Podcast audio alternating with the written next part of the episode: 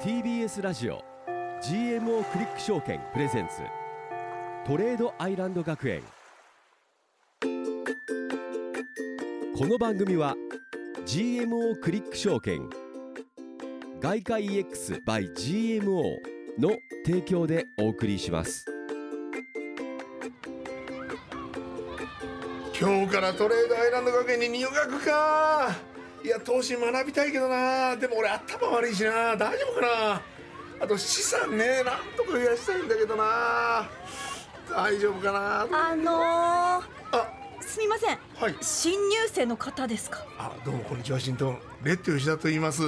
今年58歳になる新人ですはいえ私もなんです私も今日入学した花名美代と言いますあよろしくお願いしそうでかよまろすしくお願いしますいや私もこの学校でなんかこうお金のこととか、うん経済のこととか学びたいなっていうのもあるんですけどやっぱり穏やかな老後のためにお金のことを勉強したいと思わっかてりますえ経済はあれですか結構詳しいんですか全然わかんないです俺も疎いんですよ大丈夫ですかね多分この学校なら大丈夫だと思本いま当すですか頑張りましょう一緒にせ先生怖いのかなちょっとそれはまだわかんないんですけどわかんない頑張りましょう頑張りましょうかあレッド君レッド君、はいもう授業始まりそうですあ本当だ教室に急ぎましょうよよしレッツゴー TBS ラジオ GMO クリック証券プレゼンツトレードアイランド学園この番組は YouTube でも同時配信中 GMO クリック証券プレゼンツトレードアイランド学園ここは個人投資家を目指す皆さんのために具体的な投資のノウハウを学ぶ学園ですツイッターはハッシュタグトレアイ学園先生への質問はトレアイアットマーク tbs.co.jp toreai アットマーク tbs.co.jp までお送りください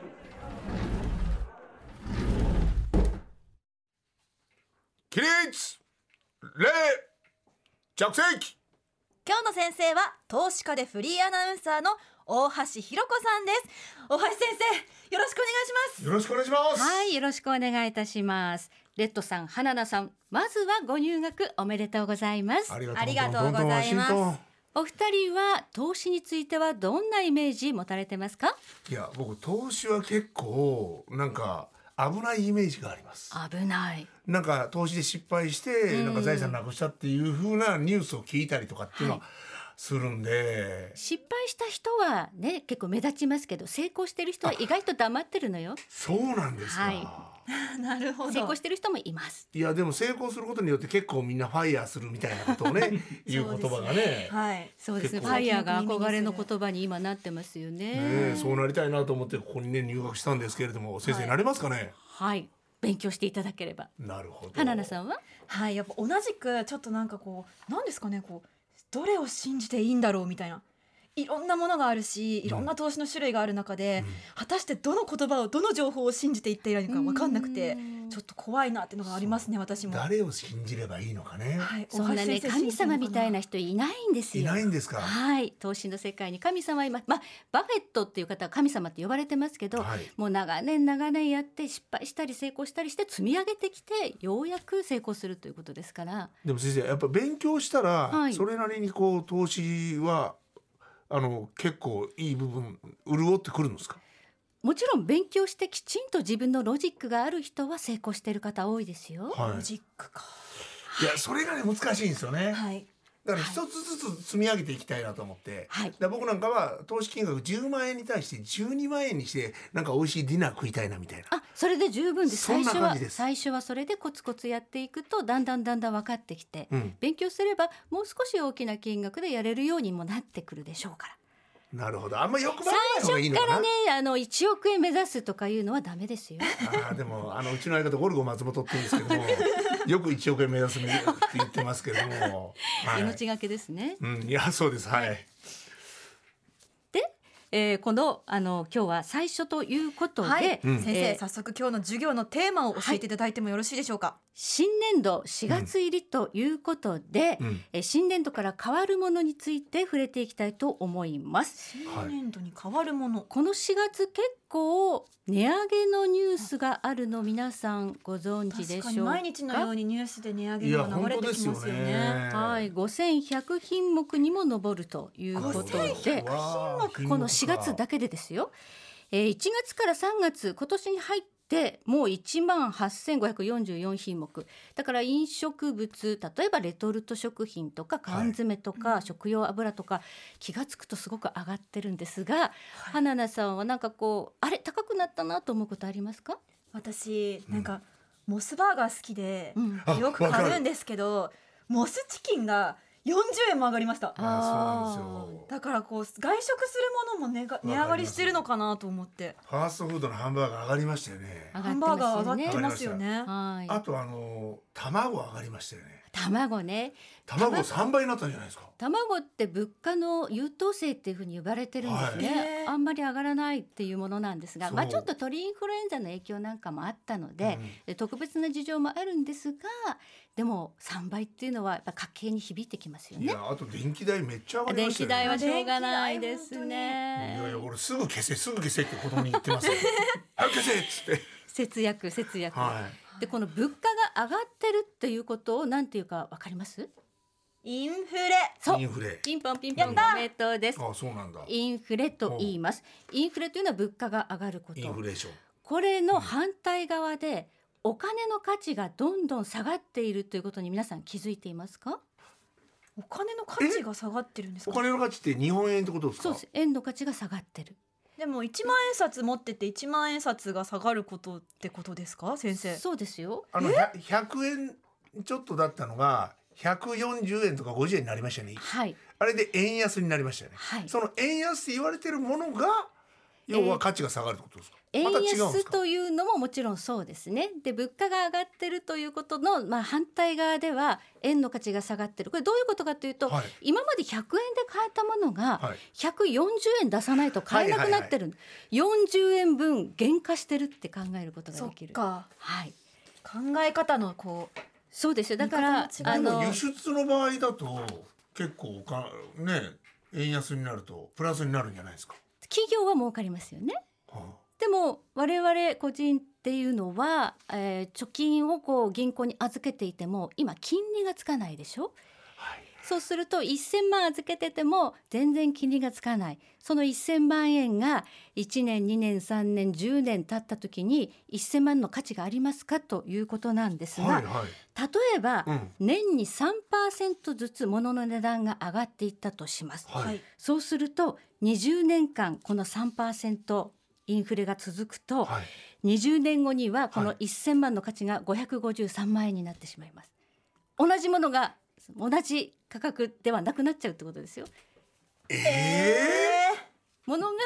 上がっていくから買えるものがまあそれで同じ価値で減っていくっていうことですから円の価値が目減りしているということなんですえね。でもなんで円の価値が目減りするんですか今までずっと円の価値は目減りしてなかったじゃないですか今まではずっとデフレだったんですよ。ずはーっとこの30年近く失われた30年とかいう言葉聞いたことな聞いいでたことあすりかますはい、これはあのずっとデフレで円が本当に強い通貨、日本の円は強かったんです。今も強いんじゃないんですか今はもうダメですよ。なんでそんな弱くなったんですかこれはまあ今度はねあの日銀という中央銀行の話をしなきゃいけないなと思うんですが、はいそれはおいおいお話ししますけれども、うん金融政策をやっておりまして、うん日本にもインフレの風を吹き起こそうということでえこの10年えずっと金融緩和をやって円の価値を下げてインフレを起こそうというそういう政策を取ってきたということが一つ。はいそれとコロナでうんあの世界中のあの中央銀行があのお金ばらまいたんですね。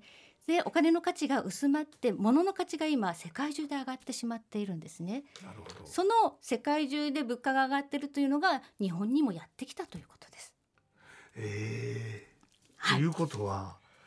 ちょっと今後もその傾向になずっとなっていくってことですなかっていくと思いますよ。今回のインフレは多分本物で、ええー郵便局とかね銀行に預けている1,000万これがずっと1,000万の価値を保ち続けられるかというとそんなことないです円の価値が下がっていく可能性があるので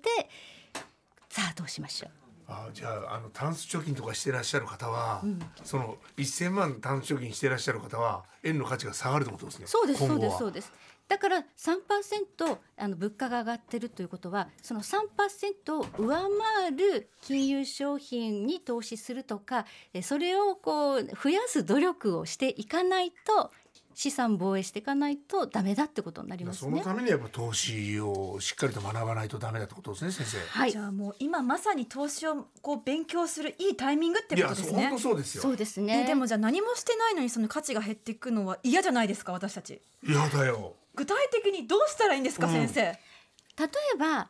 円の価値が今すごい勢いで下がっているならば、逆に価値が上がっている国の通貨を買ってみるというのはどうでしょうかと。なるほど。はえい。ちなみにどの国のあの例えばお金が上がってるんですか。皆さんスマホ何使ってます？アップルだったりしますはい、はい iPhone です。あはい iPhone はい僕も iPhone です。 ？iPhone、iPhone って買うときドルで買うんですよ。本当は円で買ってますけど、iPhone を輸入するときはアップルにお金払ってるわけですからはい輸入する会社ははい。でそのアップルは世界中でこの iPhone 売ってるわけですから、はい儲かってますよねだからグローバルにビジネス展開している国はどこでしょうかって言ったらアメリカなんですあよあ。やっぱドルが強いってことですそうね。ですよく言アわれるップルにグーグルにそれからネットフリックスにスポティファイみんな使ってますよねはいやってます。儲かってるんですよアメリカは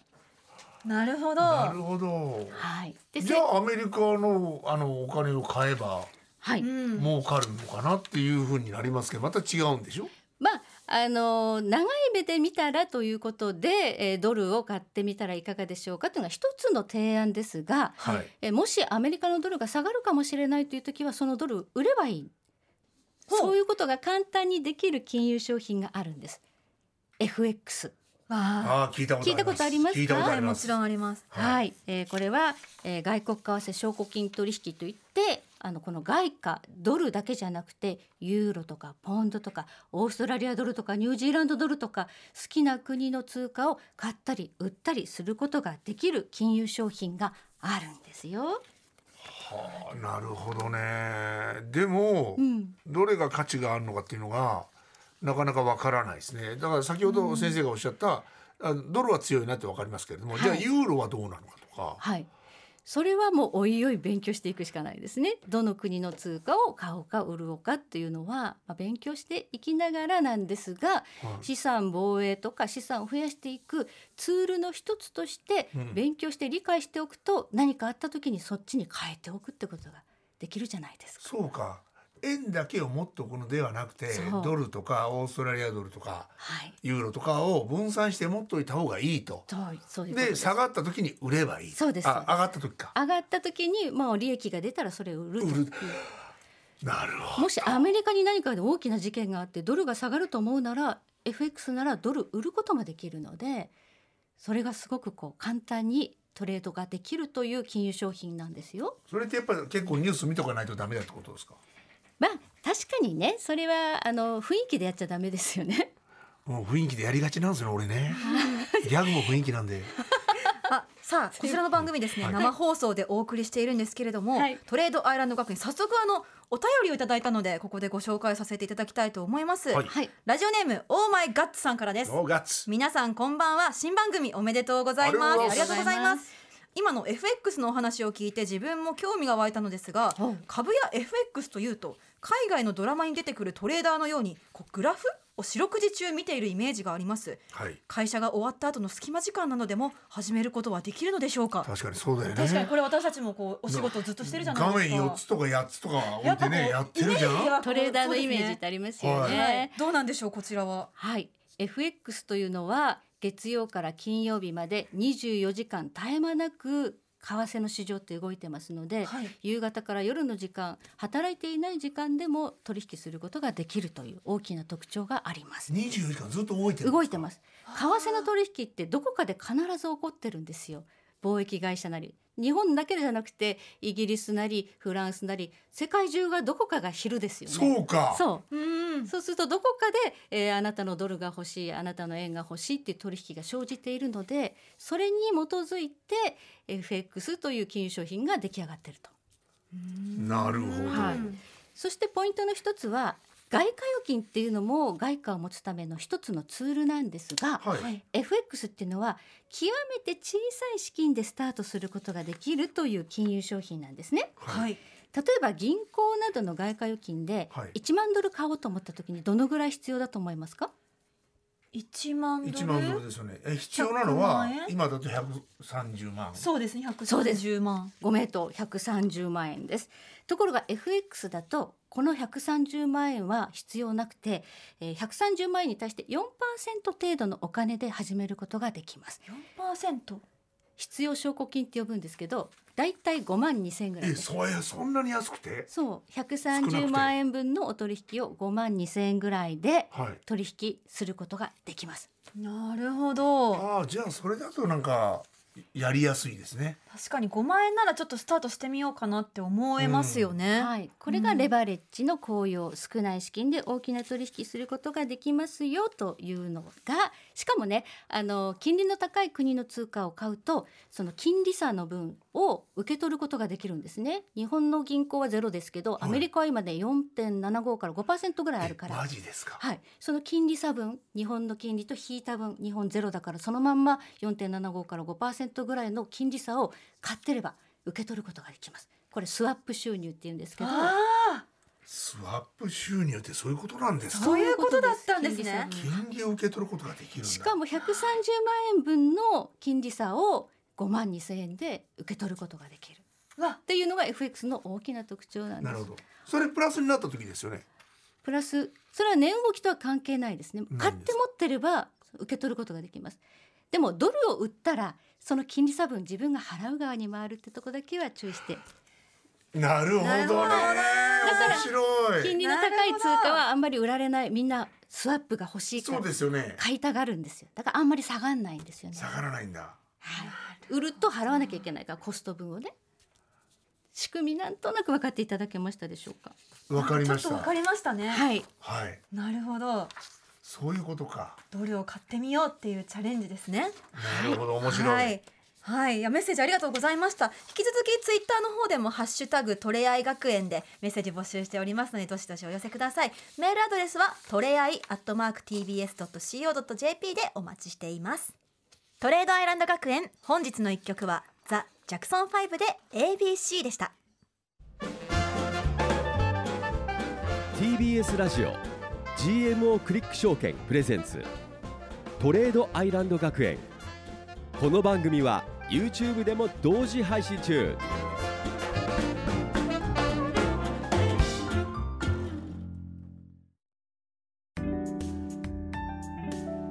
ここで GMO クリック証券からのお知らせです FX に興味があるそこのあなた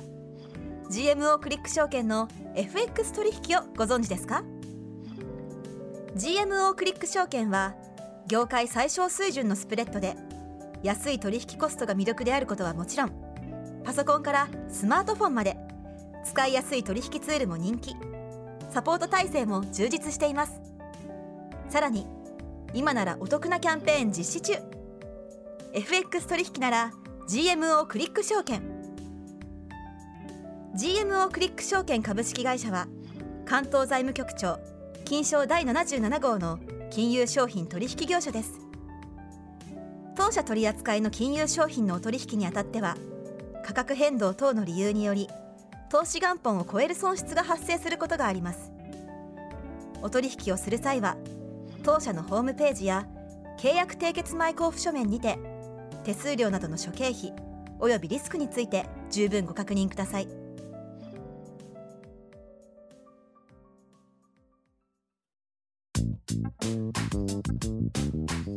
TBS ラジオ GMO クリック証券プレゼンツトレードアイランド学園ツイッターは「ハッシュタグトレアイ学園」先生への質問はトレアイアットマーク TBS.CO.JP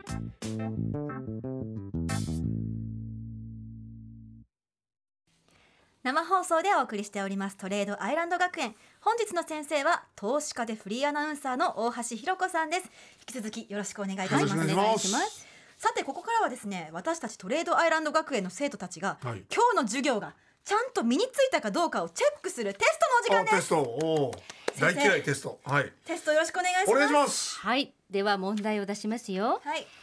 外貨預金と FX どう違いますか、さっき習ったやつだいやでもレッド君もうわかるんじゃないですかいやでも外貨預金っていうのはもう貯金と一緒でしょうんで FX はその安い値段で、えー買うことができるみたい安い値段じゃなくてな違うのか安いじゃねえのかなんだ三角ですね違う少ない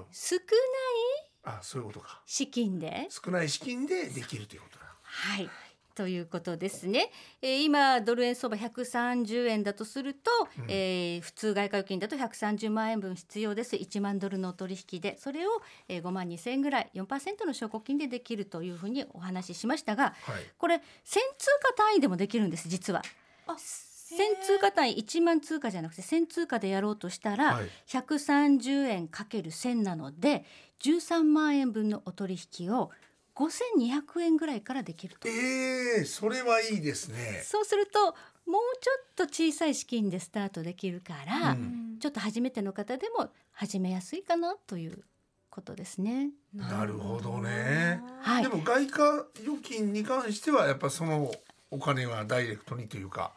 まあ、証拠金じゃなくてイイコールなわコけですよねール1万ドルだったらうんもうその130万円、えー1000通貨だったら13万円っていう感じでイコールなわけですよね。でしかも外貨預金売る売ることができない買って持つしかできないからドルが下がると思った時にじゃあ売ってやれみたいなことはできないと。いうことなので、まあ、特徴いろいろあるんですがただあのリスクがゼロということではありませんので、うんえー買ったけれども何か事件があって大きく下がってしまうということも、まあ、あるのでその辺はちゃんと勉強しながらリスク管理できるようにしていきましょうということですね。はい先生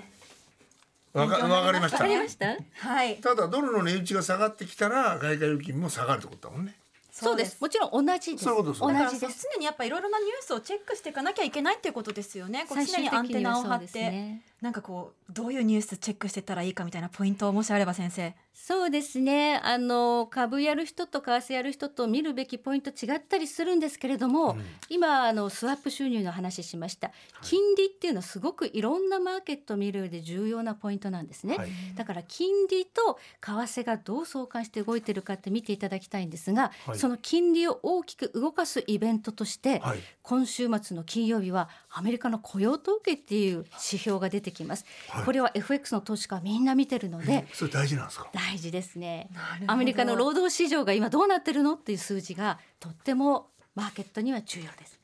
それはおいおい説明していきたいと思いますなるほどそれ聞きたいけれども時間がないですねやももうう聞きたいです居残り授業にしていただきますからはいはいということで本日の先生は投資家でフリーアナウンサーの大橋ひろ子先生でした先生ありがとうございましたありがとうございましたありがとうございまし先生たなんと来週もよろしくお願いしますはい TBS ラジオ TBS ラジオ GMO クリック証券プレゼンツ GMO クリック証券プレゼンツトレードアイランド学園トレードアイランド学園「TBS ラジオ GMO クリック証券プレゼンツトレードアイランド学園」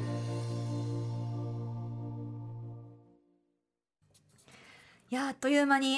今日の授業終わっちゃいましたけれ三ど十分あもっという間でしたね、はいツイッターにもねこうめっちゃ勉強になるなんてコメントもいただきましてうんうわありがねたこいさんありがとうございまあすりがとうございますレッド君どうだったいやーあのねまああの投資の触りだけ、もう入り口だけだったけれども、はいなんだろうちょっと FX やってみようかな ちちょっと始めてょみっとますか始めてみる私たちのもはありかな金利っていう言葉がキーワードらしいですからねだから本当に5万円とか10万円からこう始められそうな感じだからなんかちょっと5万円なら始めてみようちょかっとなやってみたいですね始めましょうか我々うもんはいということでですねこちらのトレードアイランド学園なんとこの後の居残り補習の様子も YouTube にて配信されますので、うん今日授業をしてくださった大橋先生に引き続きお付き合いいただきまして、うんまあ、こう我々まだまだ聞けなかったことたくさんあいやるの本で当ですよもっと深掘りしたいですよねはい、あのいただいたメールなんかも紹介しつつ、いろんな質問に答えていただきたいと思います、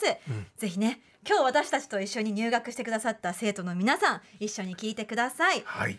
それではまた来週お会いしましょう。ここまでのお相手はレッド吉田と。花奈美桜でしたまた来週また来週。 TBS ラジオ GMO クリック証券プレゼンツ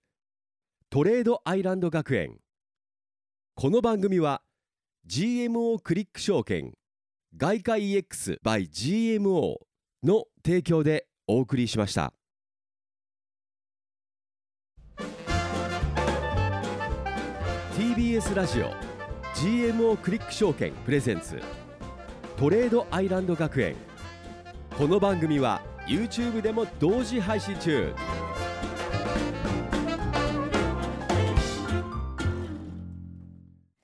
さあここからはですねトレードアイランド学園の放課後延長戦ということ放課後で延長戦そうそうそうはい、TBS ラジオ公式のあの YouTube チャンネルの方うんのみでの配信となっております。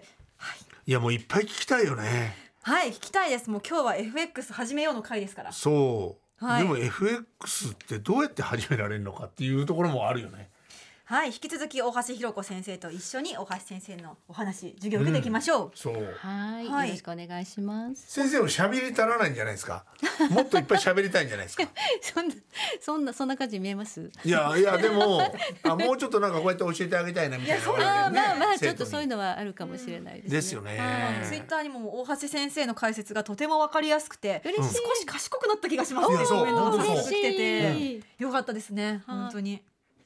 ねメッはいセージはなんかレズさんこれお便りも来てますよ。はいはいはいぜひぜひ読んでください。えー、レズさん花菜さんお橋さんこんばんこはんこばんんばんは。は。はいランニングさんさんですねジムさんさんえー日本の円が弱いならドルを買えばいいとても納得しました、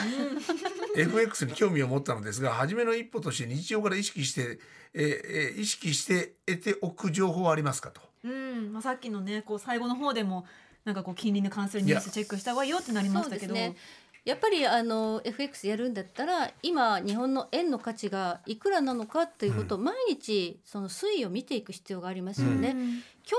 年2022年のはいお正月ぐらいの時、ドル円相場円のレートどのぐらいだったか知ってますかまだその頃って110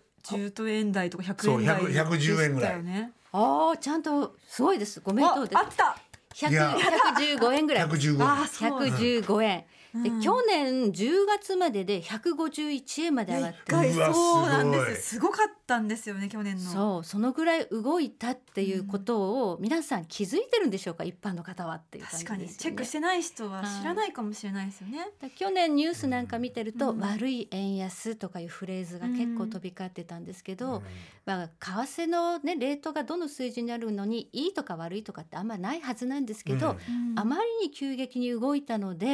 えーちょっとこう円の価値がすごく暴落している印象が強かったのが去年うんだから毎日、えー今日は何円で動いてるんだ何円で動いてるんだっていうのを見ることで、うんえーまあ、何が起こってるのかなぜそうなったのかっていうことをニュースでチェックするっていうのはとっても重要だと思い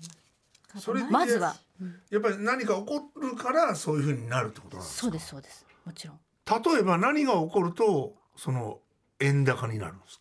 円高になる時っていうか、のは、はいえー例えばものすごいなんとかショックとかこのはい3月はアメリカの銀行が3行ぐらい潰れてるんですね、はい実ははいですよねなんとかショックとかいう時には結構円高になるんですよ。なったんですか、うんこれなんでかっていうと日本の円っていうのは安いから、うんその金利がうん金利がゼロだから円を借りてゼロの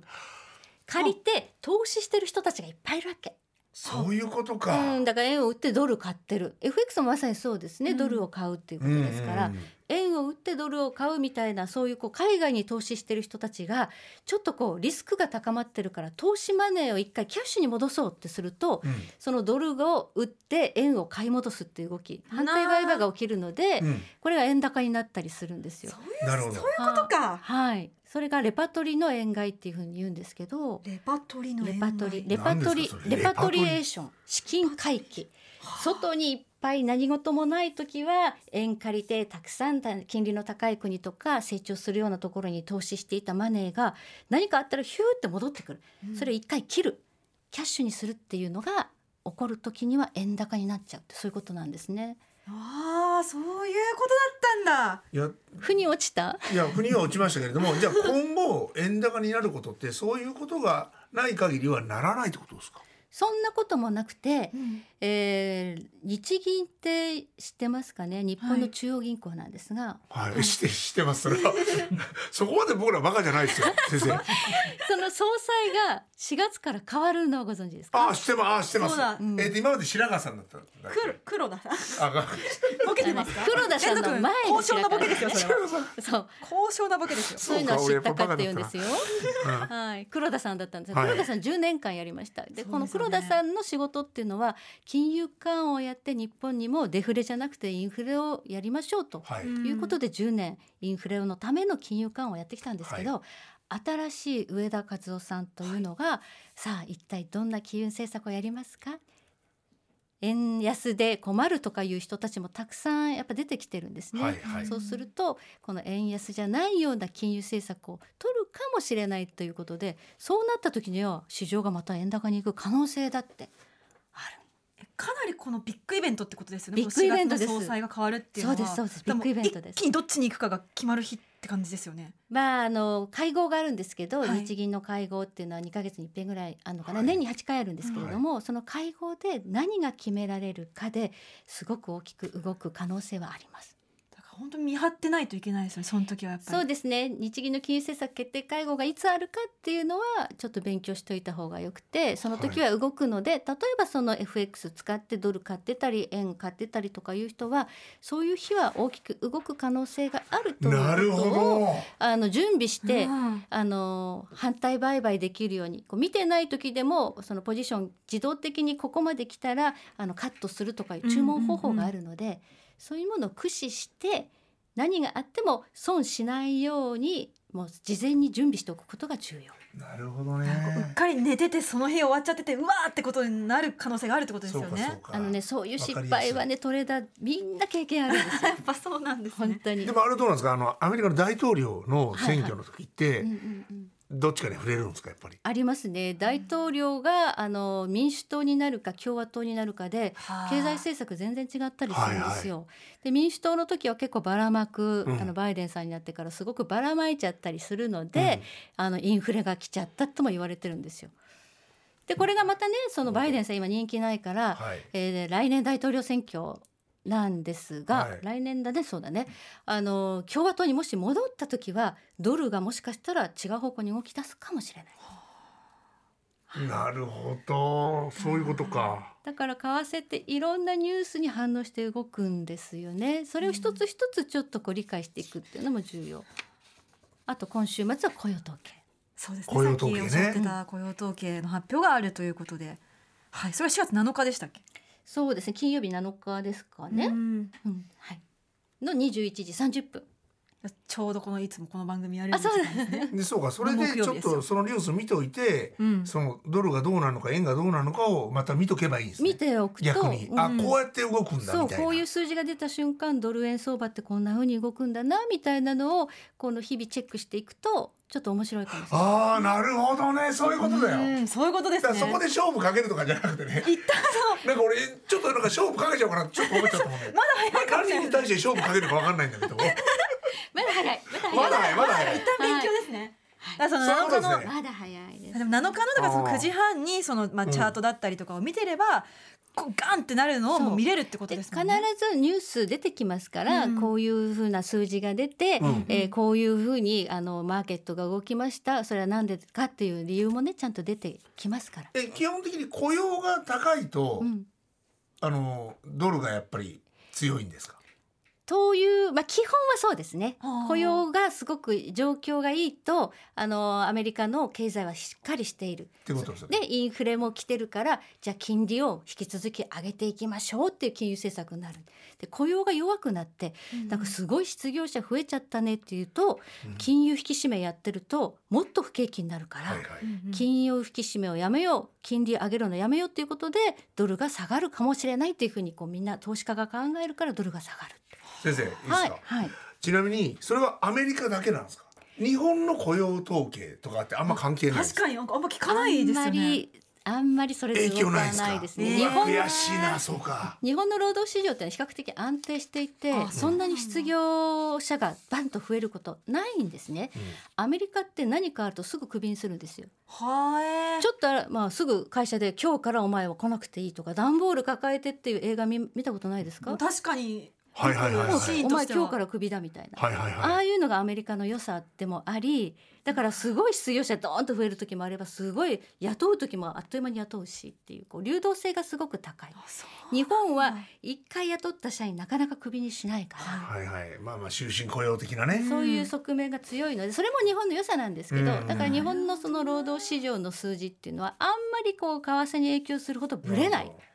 だからそういったアメリカの雇用統計ってこうそのブレるこう毎回数値を皆さんすごく気にしてらっしゃるんえですそねれアメリカ以外ではないんですか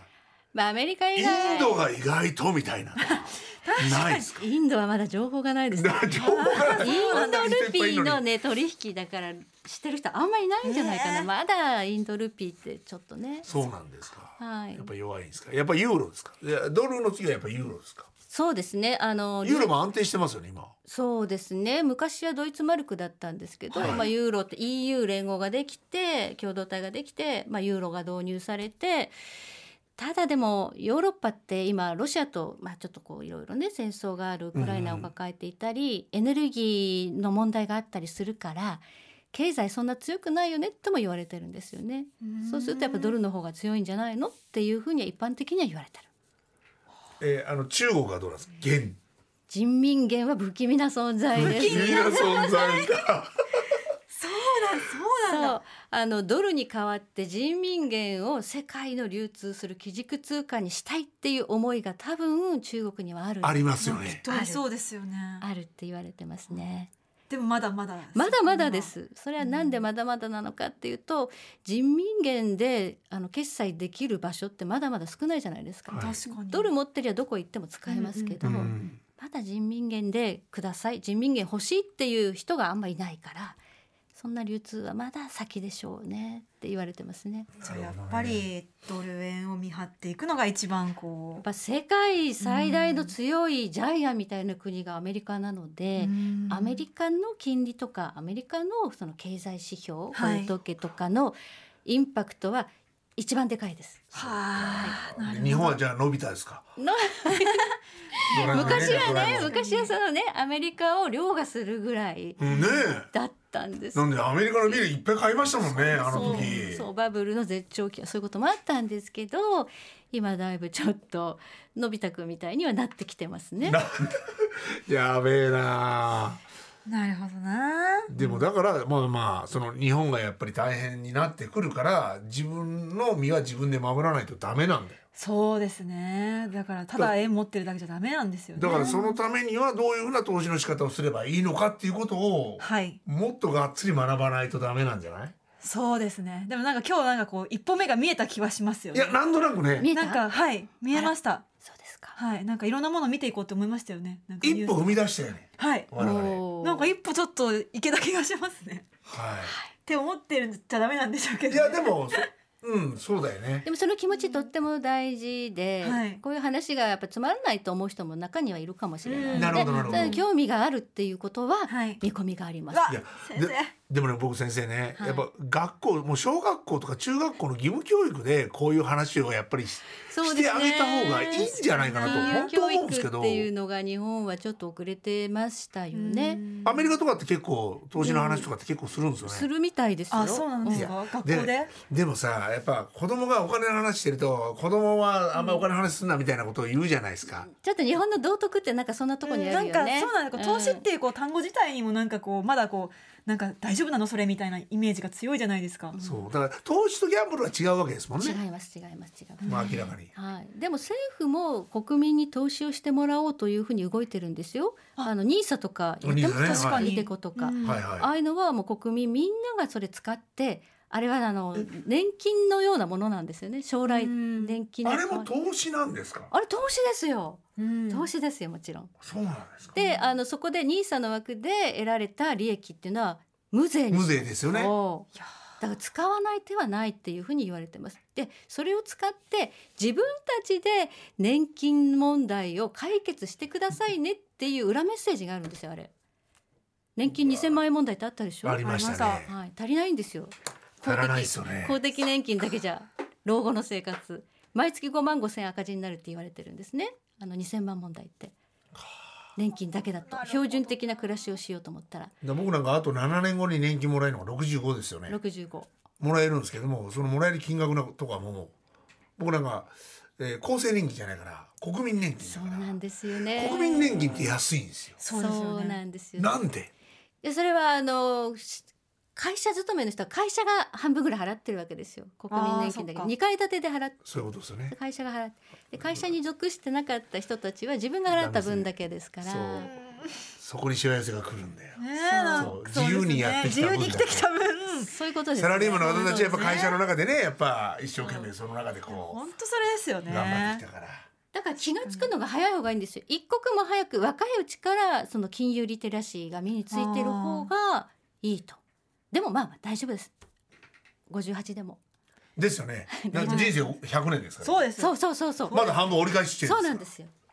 らはい。 OK はいよし学んでいこいや学んでいきましょう本当にうねいやでも本当になんかこう先生が分かりやすくてもうえねいや分かりやすい先生これはきっと視聴者の皆さんとかリスナーの皆さんにもきっといろいろなんかこう届いたんじゃないかと思うんですけれどもねどうでしたでしょうかねねえぜひぜひ引き続きねこうコメントだったりメッセージいただけたらと思うんですけれども、はい本日のトレードアイランド学園居残り授業はここまでですはいあああーそうですかりがとうございましたあっという間でしたねはい、番組ではですね YouTube 配信のほかポッドキャストによる配信も行っております、え質問などすべてのメールの宛先はトレアイアットマーク TBS.CO.JP TOREAI アットマーク TBS.CO.JP です、はいぜひぜひメッセージやお便り先生の質問なんかもねね毎週募集しておりますのでお待ちして答えていきまますしょうはいはいということで来週も火曜の夜9時にぜひぜひお付き合いくださいそれではここで締めましょうかはいさ